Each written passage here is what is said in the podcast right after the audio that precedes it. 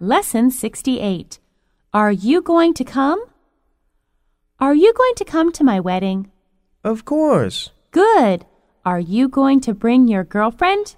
Yes, she likes weddings. So, when are you going to get married?